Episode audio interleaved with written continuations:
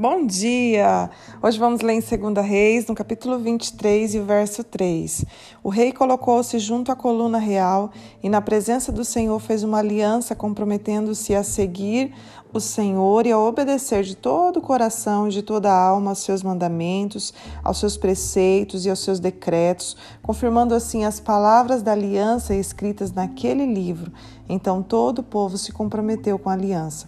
E o verso 12 diz assim: Derrubou os altares que os seus antepassados haviam erguido no terraço em cima do quarto superior de Acás, e os altares que Manassés havia construído nos dois pátios do templo do Senhor. Retirou-os dali, despedaçou-os e atirou o entulho no vale de Cedron. Gente, esse foi o rei Josias, né? Um homem que se comprometeu a obedecer ao Senhor. Ele é lembrado como o rei mais obediente de Judá que ele limpou todo o templo né, e reavivou a obediência à lei de Deus. E o que, que ele fez aqui que nós podemos tirar para a nossa vida como um ensinamento?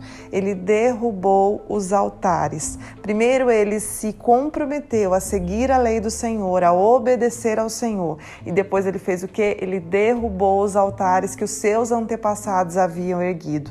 Sabe, altares é tudo aquilo que nos rouba de Deus, do Deus verdadeiro e de viver o sobrenatural de Deus. Não adiantava nada ele dizer: olha, nós vamos seguir agora o Senhor, nós vamos obedecer e deixar aqueles altares nas, durante, espalhados né, pela cidade, que as pessoas iriam passar e elas iriam ser tentadas a adorar novamente ao Deus do mar, né, ao Deus da prostituição, a outros deuses. Então ele fez o que? Ele eliminou, ele despedaçou, ele queimou até virar cinza. Não somente os altares, mas os sacerdotes idólatras foram todos eliminados do meio do povo. E isso nos ensina que aquilo que nos rouba de Deus precisa ser destruído da nossa vida. Sabe, é, nós precisamos entender que a gente não pode correr o risco de se distrair se distrair. Não podemos correr esse, esse risco, sabe? Então, paramos hoje para pensar nesta manhã quais os pensamentos que nós precisamos destruir, eliminar da nossa vida. Qual a atitude que precisa ser tirada, arrancada pela raiz da nossa vida? Qual a atitude que nós fazemos ainda, mas que nos rouba de Deus? Qual é o ambiente que nós precisamos sair? Qual é as pessoas que nós precisamos tirar da nossa vida que está nos roubando de Deus? Precisamos parar para pensar nessa palavra, porque ela é muito séria. Sabe? Elimine as distrações, elimine as práticas pecaminosas, os relacionamentos, a rotina talvez o celular, algumas práticas que nós temos, alguns sites, algumas redes sociais, alguns Instagrams que a gente segue, o que precisa ser tirado da nossa vida. Vamos parar para pensar hoje, sabe?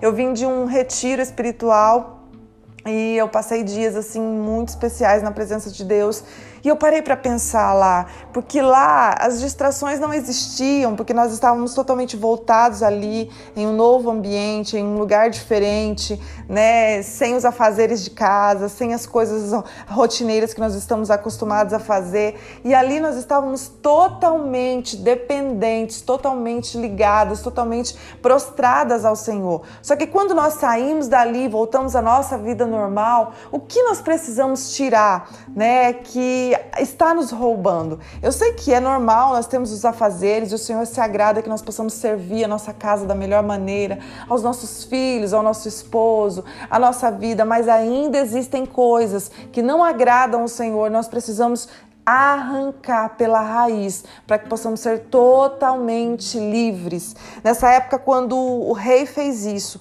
a Bíblia diz que não houve durante todos os reinados uma Páscoa da maneira que foi celebrada, como eles celebraram naquele tempo, porque antes disso foi feita uma limpeza. Então eles tiveram uma verdadeira celebração.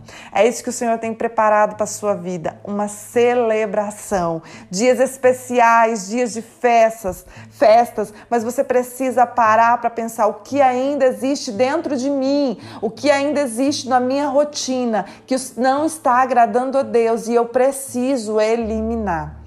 Comece a cortar hoje. Talvez seja um pensamento pequeno, miserável, né, que veio desde os antepassados, desde a sua família, vem esse pensamento dizendo que vai faltar, dizendo que não vai ter, e esse pensamento talvez te impede a viver o sobrenatural de Deus e as coisas lindas que ele preparou para você. Então comece a pensar, o Espírito Santo vai te levar a, a a ter essa, essa clareza da verdade e você vai entender que aquilo precisa ser tirado da sua vida. Tenha equilíbrio em tudo que você vai fazer, até mesmo com o celular, até mesmo com as coisas né, que às vezes nos roubam, nos distrai das coisas de Deus. Tenha equilíbrio. Saiba quando usar, a maneira que usar, o tempo que você vai se dedicar a isso tenha equilíbrio, porque a maior parte do tempo precisa ser dedicada ao nosso Deus. Pai, nós te agradecemos por essa palavra. Nos ensina Abra os nossos olhos, os nossos ouvidos para ouvir o que o Espírito está dizendo, mas que muitas das vezes estamos cegos diante de Ti. Nós queremos eliminar todas as práticas pecaminosas que nos roubam da Tua presença e nos distrai do propósito que o Senhor preparou para nós. Em nome de Jesus, nos dá essa clareza, essa verdade seja aberta diante dos nossos olhos no dia de hoje e nós possamos viver o Teu sobrenatural em nome de Jesus. Deus abençoe o seu dia e Deus abençoe o seu fim de semana. Fique com Deus.